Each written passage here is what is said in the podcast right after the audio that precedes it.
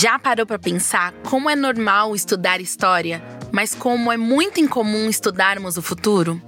Mas não seria importante buscar alternativas de explorar as possibilidades de futuro de forma mais consciente para tomarmos melhores decisões no presente? Hoje vivemos a consequência de inúmeros avanços tecnológicos e industriais que moldaram a forma como trabalhamos e também o trabalho que temos.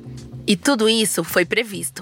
Não pense que falar de futurismo seja um exercício de adivinhação. É algo mais parecido com a criação de um mapa, com vários cenários e rotas até o futuro. E é sobre isso que vamos falar no Trampapo de hoje.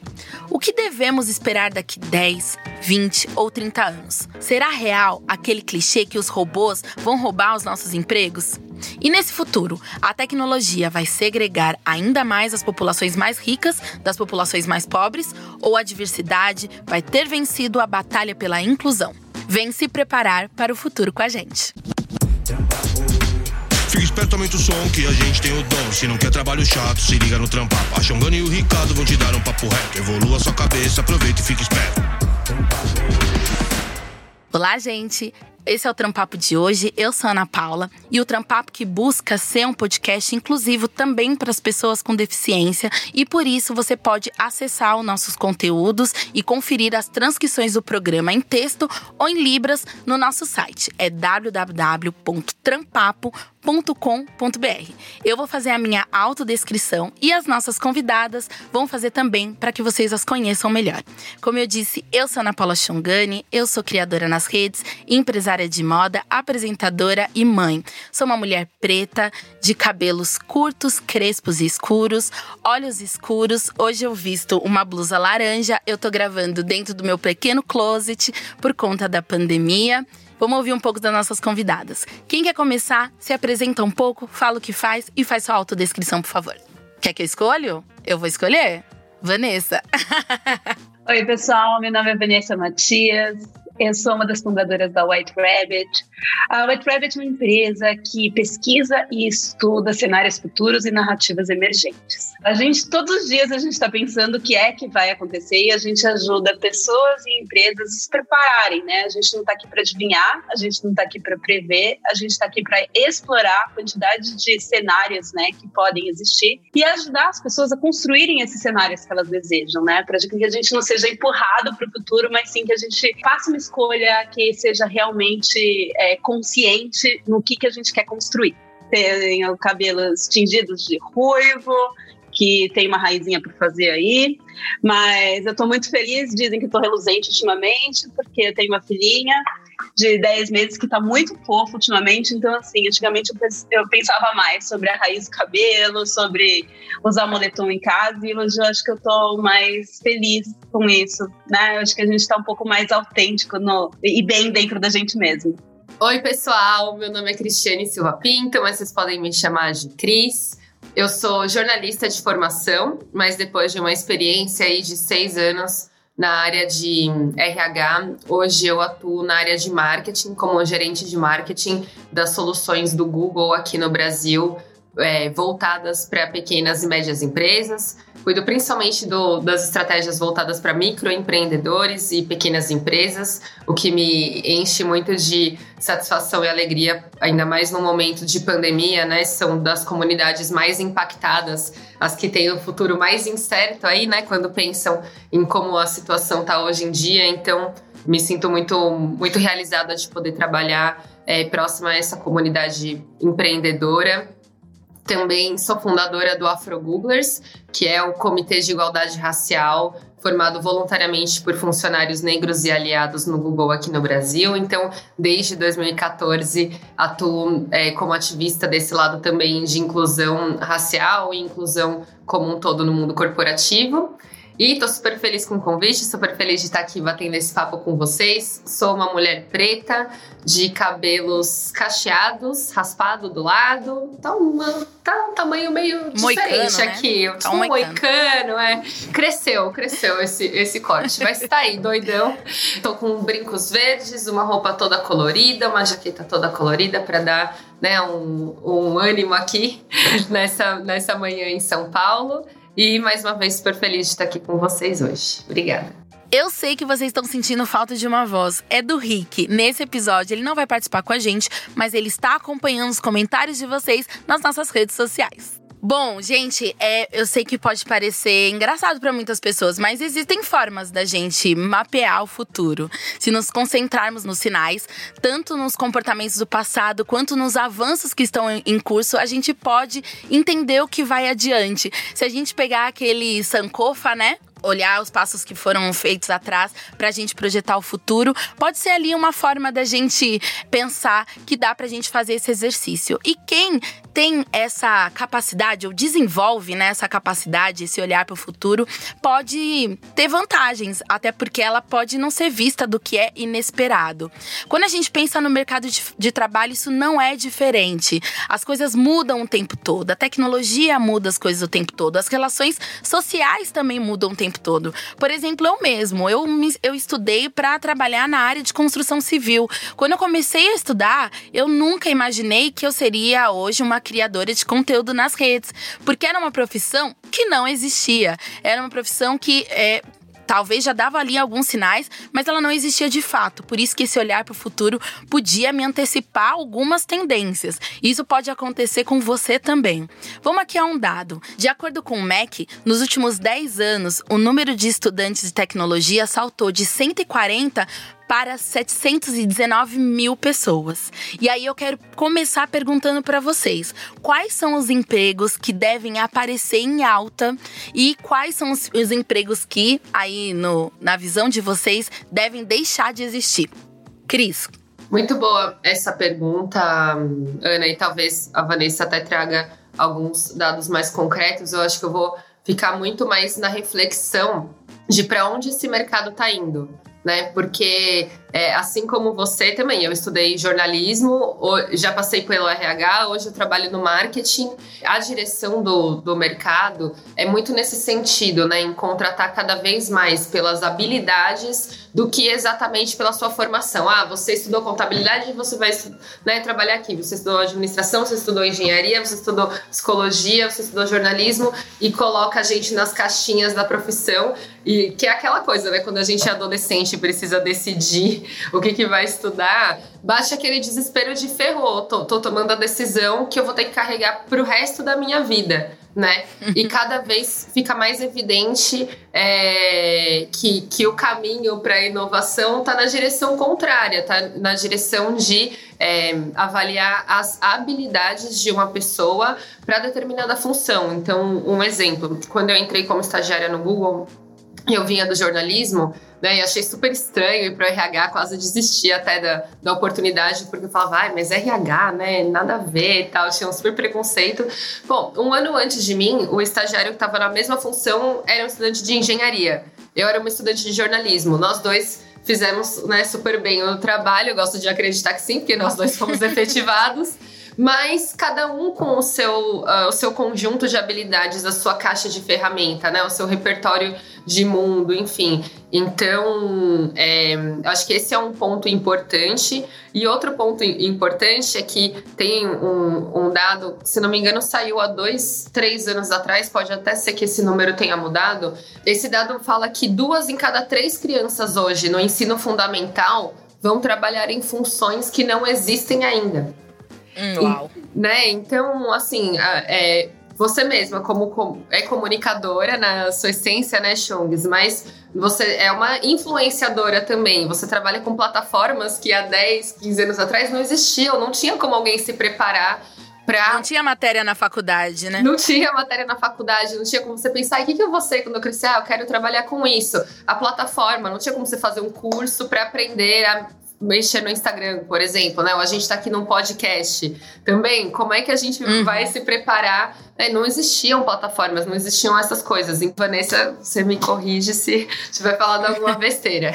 não, nem corrige, eu simplesmente concordo com tudo que ela falou. Então, a primeira uhum. coisa é que a gente não faz previsão. A gente ajuda as pessoas nessa construção.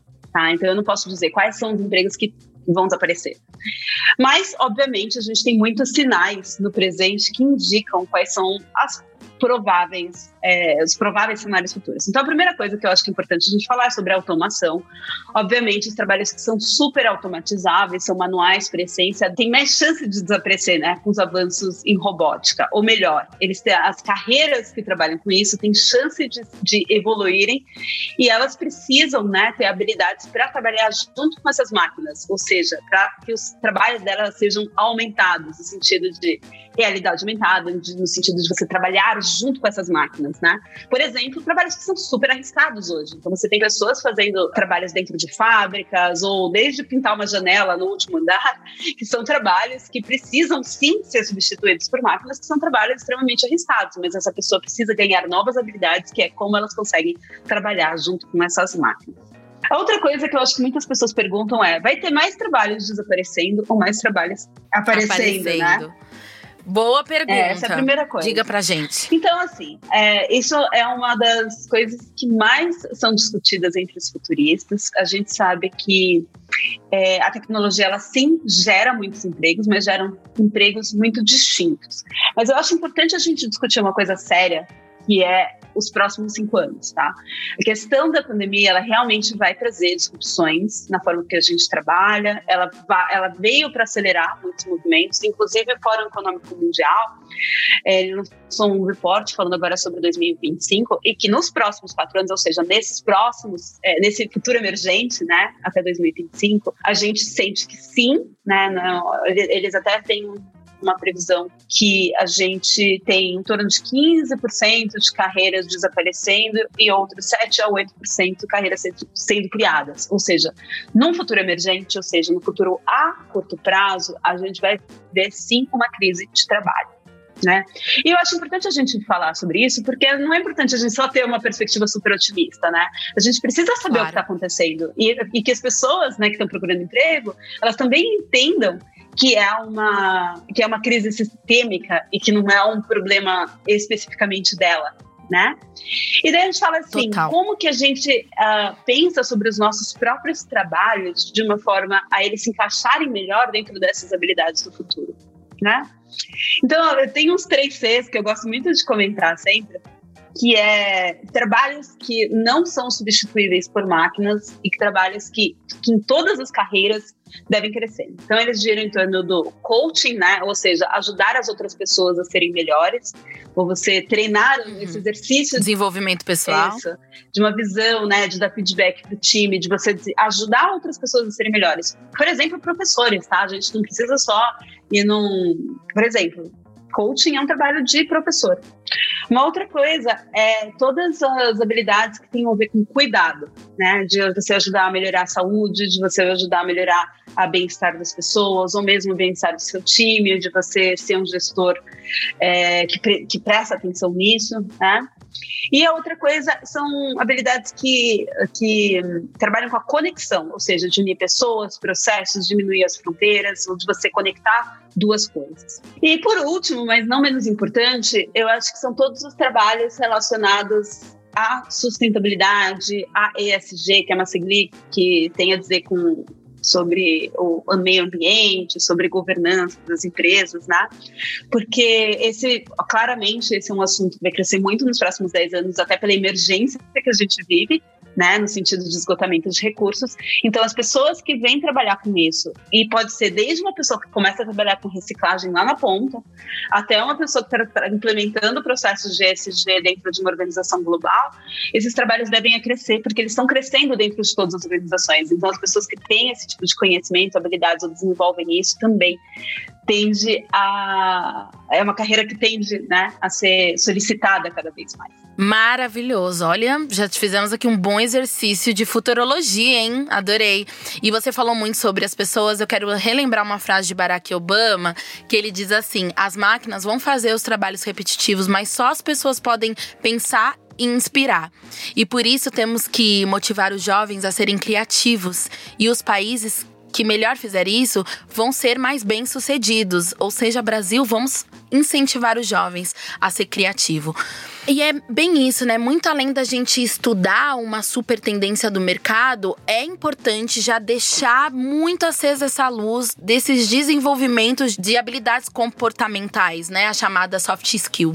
para que as pessoas sejam aderentes a esse mercado de trabalho, tem que ter esse potencial criativo, tem que desenvolver esse potencial inovador, tem que ser autodidata, tem que buscar essas novas referências, seja curadoria de informação, um coach que vai te orientar nessas carreiras. Isso tem que estar cada vez mais próximo da gente. Essas habilidades já são requeridas atualmente, mas é possível que essas competências sejam um grande diferencial, principalmente no futuro, seja algo importante para você lá na frente. Então já começa a desenvolver desde agora. Por isso eu pergunto para vocês, quais habilidades que vocês acham que nós temos que desenvolver para que esses profissionais estejam atentos a essas novas tendências e essas novas exigências do mercado de trabalho nessa área de desenvolvimento de habilidades comportamentais e desenvolvimento pessoal? É, bom, Chong, acho que tanto a Vanessa já trouxe, como na, na frase que você trouxe também do,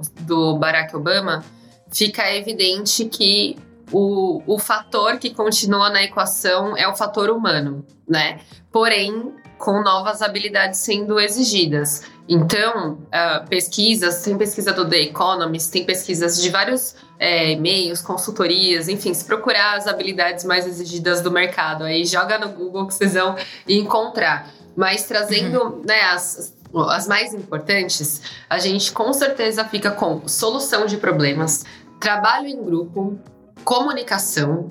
E tem algumas outras, mas eu acho importante primeiro a gente parar e frisar essas, porque assim, solução de problemas, trabalho em grupo, comunicação, pensa no, na vida que a gente está tendo hoje né? Uhum. Olha só todos os desafios. Não tem como a gente estar tá aqui falando sobre mercado, falando sobre trabalho e não falar do momento atual, que é a pandemia que está gerando um nível de desemprego altíssimo, né? Tá fechando sim negócios, está fazendo com que pessoas percam o emprego e estejam precisando é, se reinventar, mas ao mesmo tempo é difícil se reinventar no meio de uma, de uma crise, né? Mas é, o, o, o, pensamento é, voltado para a solução de problemas é algo que vai ser muito esperado e que já é muito esperado na, nas empresas, justamente porque os problemas a gente não consegue mais prever o que, que vem por aí, né? A gente não prevê quais são as novas tendências do mercado, a gente não prevê quais são as novas tecnologias. É claro, sim, a gente tem estudos que apontam para uma direção ou outra, mas amanhã pode surgir um unicórnio, uma startup nova que vai lançar algo que a gente nem imagina e de repente vai mudar o trabalho como a gente conhece hoje. Como o Uber, né? Exatamente. Como exatamente. que era a vida sem isso? É. Exatamente. E, e pensa né, em, em situações que ameaçaram outras profissões. Então, por exemplo, você trouxe o Uber. No começo foi aquele drama, né, gente? Vamos, vamos quem, quem, quem passou por ele lembra. Então era das brigas de taxistas versus Ubers e não sei o quê. Não podia parar aqui, não, não podia, podia, parar, aqui e tal. Hoje, o que aconteceu? Cada vez mais organização né, dessa, dessa profissão. A gente vê pessoas que começaram a alugar carros para ser Uber. Então, ao invés de ter uma frota de táxi, a pessoa tem uma frota de Uber. O Airbnb. Ai, meu Deus, surgiu o Airbnb agora e as pousadas e o hotel tá roubando.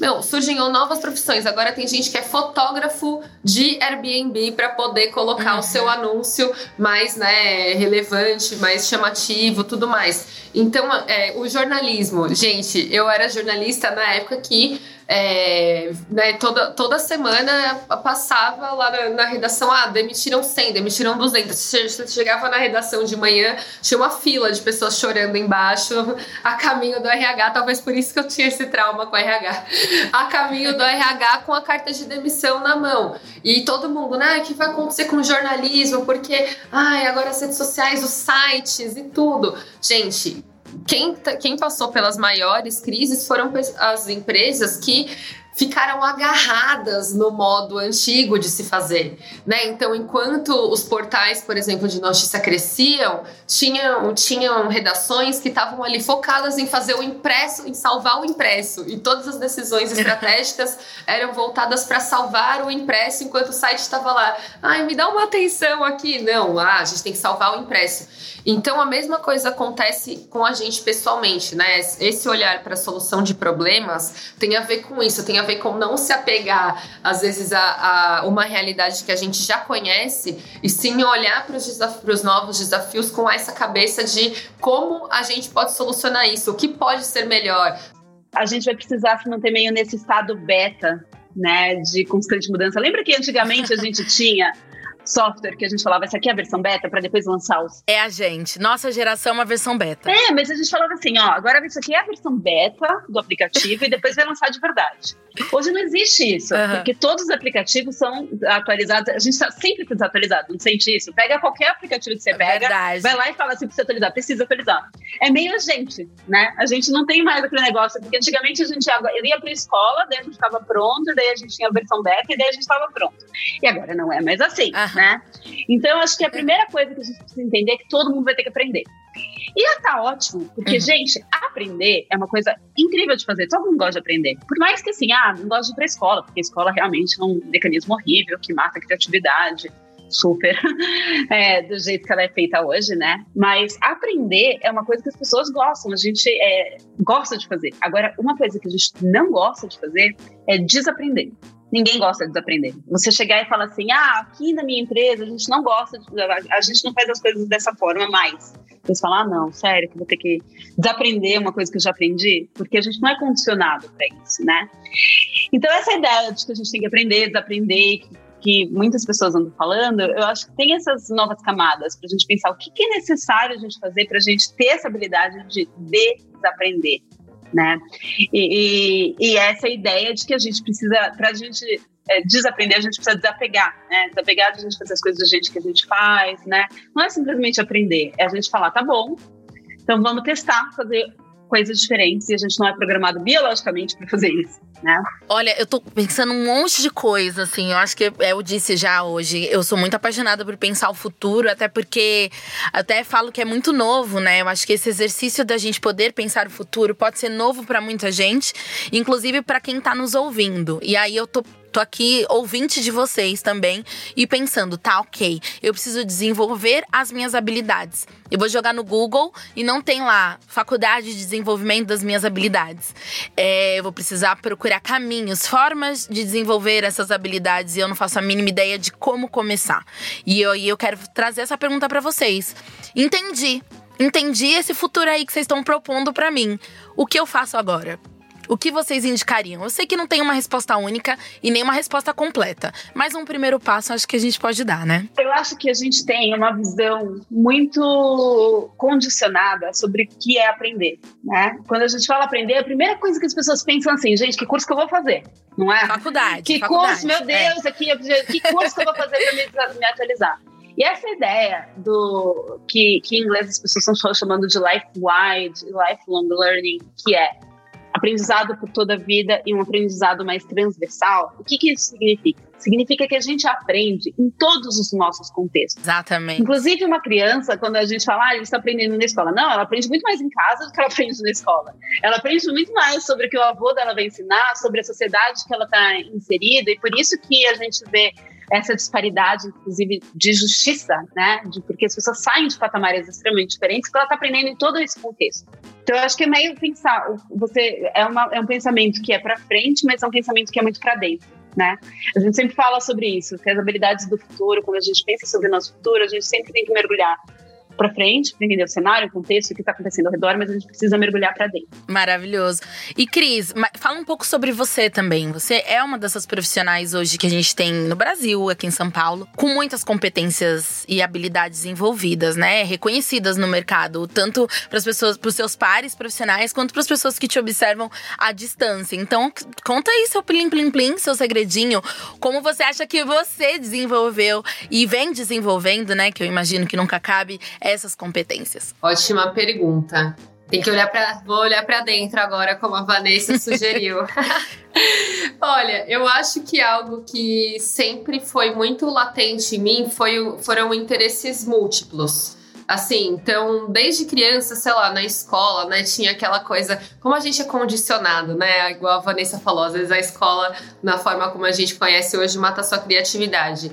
É aquela coisa, se você, se você é bom em português, você não pode ser bom em matemática, né? se você gosta de história, não, você não pode ser bom também em ciências. Então, acho que a gente tem que desconstruir alguns, algumas crenças limitantes mesmo, como, como essa, sabe? Ah, não é porque você não é bom com números, de repente, né? Porque tem muita gente que fala assim, ai, eu sou péssimo com números, ixi, já fico nervosa. Que você não tenha um olhar analítico ou um olhar de solução de problemas, uma coisa não tá né, ligada à outra. Então eu acho que é, nutrir essa, essa coisa que eu sempre tive de, de me interessar por vários temas é algo que hoje, quando eu olho para trás, né, foi importante em desenvolver habilidades diferentes. Pouca gente sabe, por exemplo, que eu já fiz técnico em eletrônica. Eu queria ser engenheira, por né, a minha vida inteira eu queria ser engenheira antes de prestar jornalismo. E aí depois eu acabei mudando, mas antes disso eu já tinha estudado eletrônica, já tinha super mergulhado na área, sabe? E você não perde esse, esses conhecimentos também.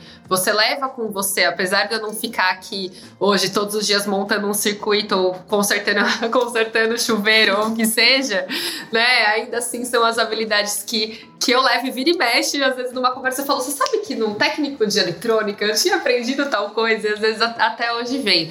Então acho que esse se abrir, né? Se abrir para surpresas também é bem importante. Comentei aqui mais cedo que é, eu quase desisti da posição no Google, de entrar no Google como estagiária, porque era na área de RH e eu tinha um entendimento sobre o que era a área de RH que é, eu achava super careta, super quadrado. Eu falava assim, eu, hein, imagina, não tem nada a ver comigo. Então eu quase desisti, aí depois eu pensei bem, falei, ah né, é o Google, é uma experiência de só seis meses, que é o estágio, depois, né, se eu não gostar, vai ser bom pro meu currículo, ou posso mudar de área lá mesmo, então vamos lá, vamos nessa. E qual foi a minha surpresa, né, quando eu entrei, eu me apaixonei pela profissão, e eu fiquei seis anos na área, justamente porque eu percebi quando eu entrei né, no, no Google, uma empresa com essa dimensão, eu comecei a ter acesso a treinamentos, viagens, pessoas com experiências uhum. incríveis. Uhum.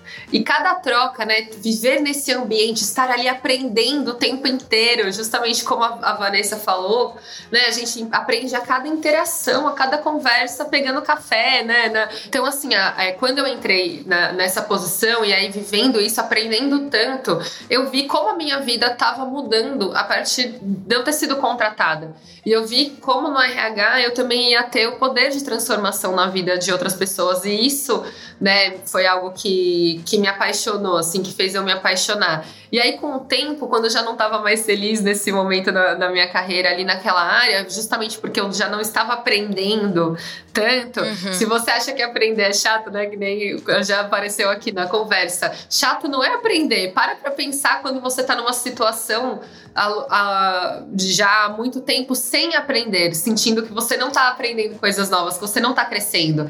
Aí sim você percebe o valor, como, como isso né, vai tirando a sua alegria de viver até quando você não está aprendendo coisas novas, quando você sente né, que você não está se expandindo, assim.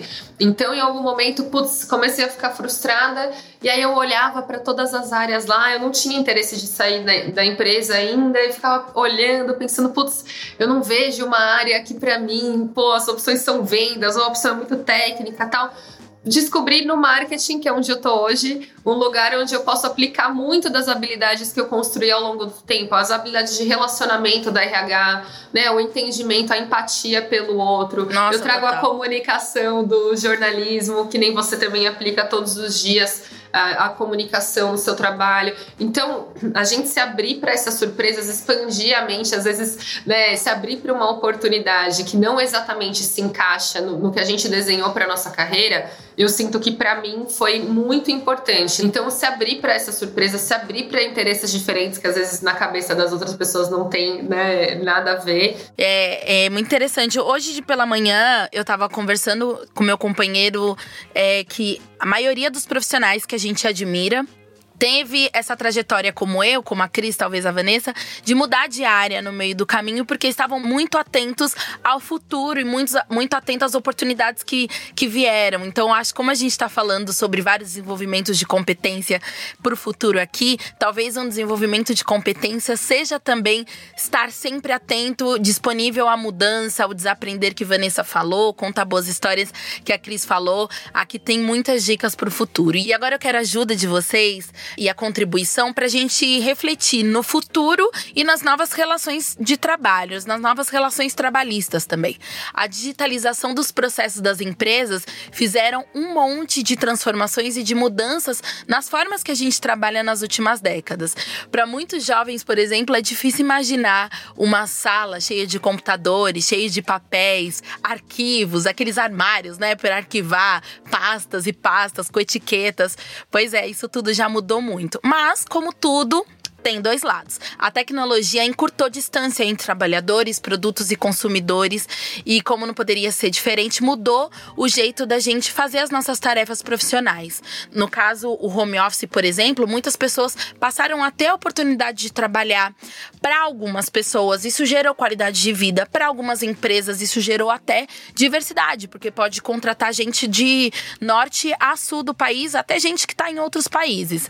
Mas essas facilidades também favorecem o crescimento do trabalho informal. Cada vez mais trabalhadores passam a ganhar os seus sustentos fazendo entregas de delivery, sendo motoristas de aplicativos, vendendo seus próprios produtos e serviços, fazendo freelancer.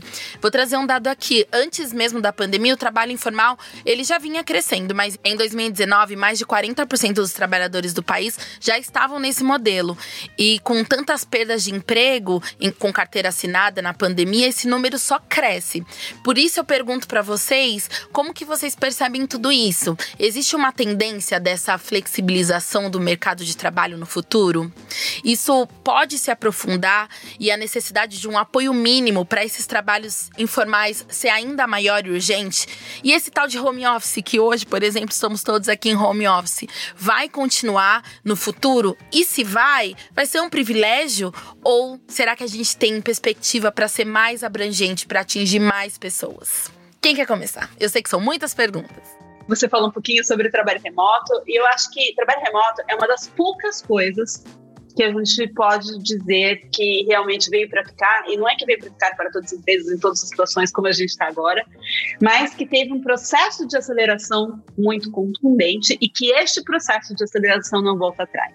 Né? Então, 64% dos profissionais hoje dizem que eles poderiam trabalhar em qualquer lugar, por exemplo. A gente vê que até 2030 essa demanda deve aumentar em mais 30% com a chegada dessa geração Z, né?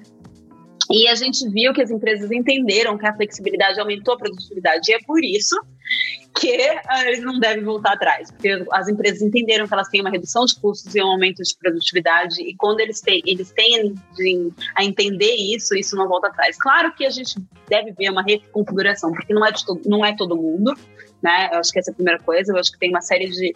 Quando a gente fala, né, de todos os setores de entretenimento, setor de eventos, as pessoas vão continuar fazendo teatro online? Não, provavelmente não, né? Tem um monte de coisas. Ginástica? Um pouco, talvez algumas pessoas continuem, mas a maioria não, né? Então eu acho que é um pouco assim, não é para todo mundo, não, mas é para muitos trabalhos, sim, principalmente trabalhos administrativos. Hoje a gente vê que, eu não lembro exatamente o dado, mas em torno de metade, tá? Mais ou menos metade das profissões hoje conseguem ser feitas de uma forma remota, de, relativamente tranquila. Mas, obviamente, aí a gente tem uma série de outras coisas que a gente vai aprender, a precisar aprender a lidar, como o momento de estresse, o burnout, estados psicoemocionais do trabalho, impacto na comunicação, porque a gente ainda não conseguiu trabalhar de uma forma extremamente fluida nesse sentido, né?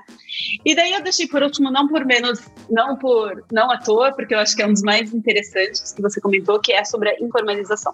A informalização, eu vou dizer que assim, tá todo mundo falando agora sobre gig economy, ou economia desse dos freelancers, né? Inclusive fora do Brasil e tal. Mas o Brasil sempre foi um país informal. Metade das pessoas que trabalham no Brasil são, uh, ah, 40%, acho, dos, trabalhos, dos trabalhadores no Brasil são trabalhadores informais. Mas claro que quando a gente fala sobre isso é muito legal, considerando que você tem muitos clientes, que a economia está bombando e que está todo mundo automatizado, mas você tem uma segurança muito clara, né? Mas não é a realidade da maior parte das pessoas, e daí a gente vê que em países tão desiguais quanto o Brasil, isso é super, super uh, problemático, impactante, é. principalmente, né? a curto prazo. Então a gente viu movimentos ano passado, tipo o break dos apps, né, repensando o modelo de trabalho dos entregadores, né? E a gente não tem, e aqui eu não vim falar sobre uma solução, porque a gente não tem uma solução hoje sobre esse problema, porque a legislação, ela normalmente ela é super lenta e ela não consegue acompanhar a aceleração exponencial da tecnologia e dos unicórnios, né? Tocou aqui, muito importante, é que a inovação está sendo desenvolvida a todo momento. O futuro já está rolando, o futuro já está em produção, o futuro se constrói no presente. Mas a tecnologia que já existe, muitas vezes ela é distribuída de forma desigual. E a gente precisa falar sobre isso. O avanço tecnológico criou uma segregação ainda maior entre aqueles que têm dinheiro e aqueles que têm muito pouco ou nada. Isso se reflete num prejuízo intelectual que também segrega as pessoas no mercado de trabalho. As pessoas que não têm familiaridade com as tecnologias e que não tiveram facilidade para acessar o conhecimento automaticamente são designadas aos empregos menos qualificados, com menos remuneração e prejudicados, inclusive, no mercado de trabalho, né? Segundo o IBGE, divulgou uma pesquisa em 2020 que diz que 25%, ou seja, um a cada quatro brasileiros, ainda não tem acesso à internet. Se a gente faz ali um cruzamento ainda com classe, raça e gênero, esses números ficam ainda mais absurdos. Aí vocês parem para imaginar, num mundo que está cada vez te mais tecnológico, com a gente que teve esse atravessamento da pandemia, que teve que trazer a tecnologia mais perto de muitas pessoas Como que faz com esses 25% das pessoas que não têm acesso a tudo isso? Por isso eu pergunto para vocês, como podemos agir para moldar um futuro com mais equidade? Né, um futuro é, que pensa também na falta de, de, acesso à tecnologia de alguns grupos. E nesse futuro ainda será necessário estimular a diversidade nas empresas ou teremos finalmente um mercado de trabalho que a gente tanto sonha? Tem uma a frase de um ativista que eu gosto muito, que é o Joe Gerstand, acho que falei certo o nome dele, mas não sei. Ele fala assim: se você não estiver intencionalmente, né, deliberadamente incluindo, você vai estar é, não intencionalmente excluindo. Então, sempre que a gente não estiver ativamente, proativamente fazendo um esforço pela inclusão, a gente vai estar tá excluindo, mesmo sem querer. E nesse caso, essa exclusão vem por, é, às vezes, nem assumir que tem pessoas hoje no nosso Brasil que não têm acesso à internet. Né? A gente está vendo ah, o problema das crianças nas escolas, a evasão escolar está mais alta que nunca. Né? Várias o, buraco da desigualdade ele está só aumentando durante a pandemia e muito tem a ver com a falta de acesso à tecnologia também, porque isso faz com que muitos, muitas crianças e adolescentes não estejam podendo acompanhar aulas. Gente, isso vai deixar um rombo né, na, na evolução, aí no desenvolvimento é, do nosso país e, e da carreira e da, do, de tudo né, nessa, nessa geração, que eu acho que a gente não, tá, não tem nem como medir hoje né, o, impacto negativo né, né, disso que está acontecendo. É, a gente precisa se educar em relação às desigualdades, se educar em relação aos privilégios. Tá? E estou falando isso porque realmente não tenho a resposta de, é, de como resolver a questão da desigualdade de acesso à tecnologia e construir formas menos excludentes de, de avaliação, menos excludentes de, de interação, de integração. Bom, vamos para o nosso quadro Dica Extracurricular. Aqui eu convido vocês a darem uma dica para quem quer continuar pensando no futuro com a dica de vocês. Pode ser uma palestra disponível na internet, um filme, uma série, um vídeo, um podcast, uma dica de leitura, o que vocês quiserem, para quem quiser continuar imergindo nesse papo. Pode ser para desenvolver habilidades que a gente falou aqui, pode ser para pensar um futuro mais justo, o que vocês quiserem. Quem quer começar? É, eu vou, eu vou falar uma coisa que não é super obscura, pelo contrário, eu vou dar uma dica do TED Talk mais assistido no mundo. Ou seja, ele até é conhecido, não, mas é muito legal, porque a gente, a gente falou sobre isso no, a gente falou sobre isso um pouquinho mais cedo, que é do Sir Ken Robson, que fala sobre as escolas, as escolas matam a criatividade. E é rapidinho, gente, é 20 minutos, tá literalmente disponível, tá disponível em todas as línguas, né? Ele é um TED. E ele fala especificamente sobre essa ideia, né? Quando a gente estava falando sobre a ideia de, da gente aprender, de como a gente foi condicionado, né, a aprender aí pela média, né? A gente inclusive tinha média ali, né? Em vez da gente ajudar as pessoas a entenderem quais são as habilidades delas e como elas gostariam de desenvolver.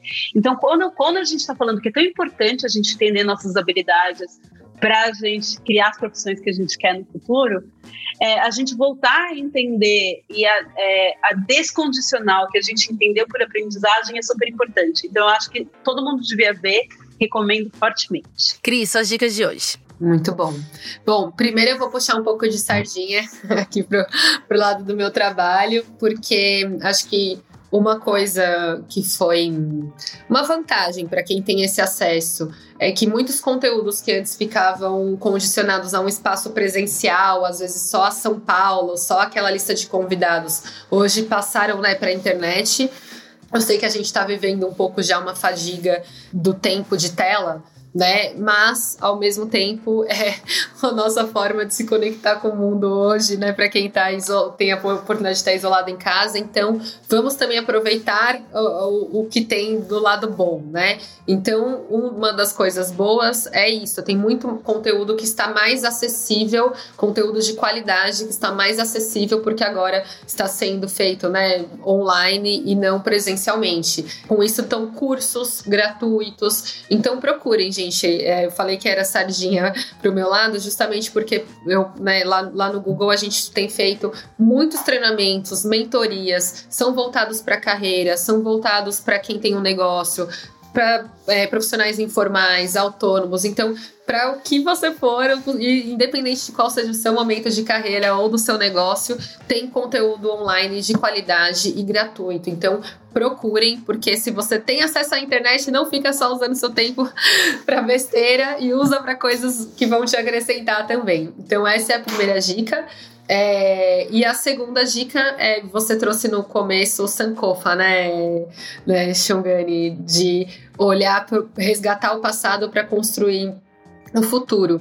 E tem um intelectual brasileiro negro que me inspira muito, que é muito pouco conhecido, menos do que ele deveria, e foi muito pouco reconhecido academicamente também por preconceito dos acadêmicos, por ele não ter uma trajetória como a dos outros, que é o Clóvis Moura. Porque ele traz, ele fala né, do Brasil passando, saindo do, do período escra escravocrata e como a gente se democratizou, como foi o processo tanto político quanto econômico. Explica muita coisa, obviamente, sobre o nosso momento atual e que a gente precisa refletir para construir esse futuro. Então, vamos conhecer o passado, vamos conhecer o passado pela perspectiva de um homem negro e realmente tem me inspirado muito a aprender mais sobre Clovis Moura, um grande, um grande intelectual nosso. Muito obrigada. Bom, já que estamos nesse momento de puxar a sardinha, também vou puxar. Hoje eu vou indicar três episódios que tem tudo a ver com a conversa que a gente teve hoje. Três episódios aqui do Trampapo. O primeiro é o 13 terceiro episódio, Efeitos da Pandemia, um novo normal no mercado de trabalho, que traz muitos insights sobre como fazer essa gestão de tempo, essa gestão de carreira, pensando nesse trabalho à distância. Tem muitos insights bacanas, tanto para você que é que trabalha em alguma empresa, quanto para você que é líder ou para você que é gestor de alguma empresa.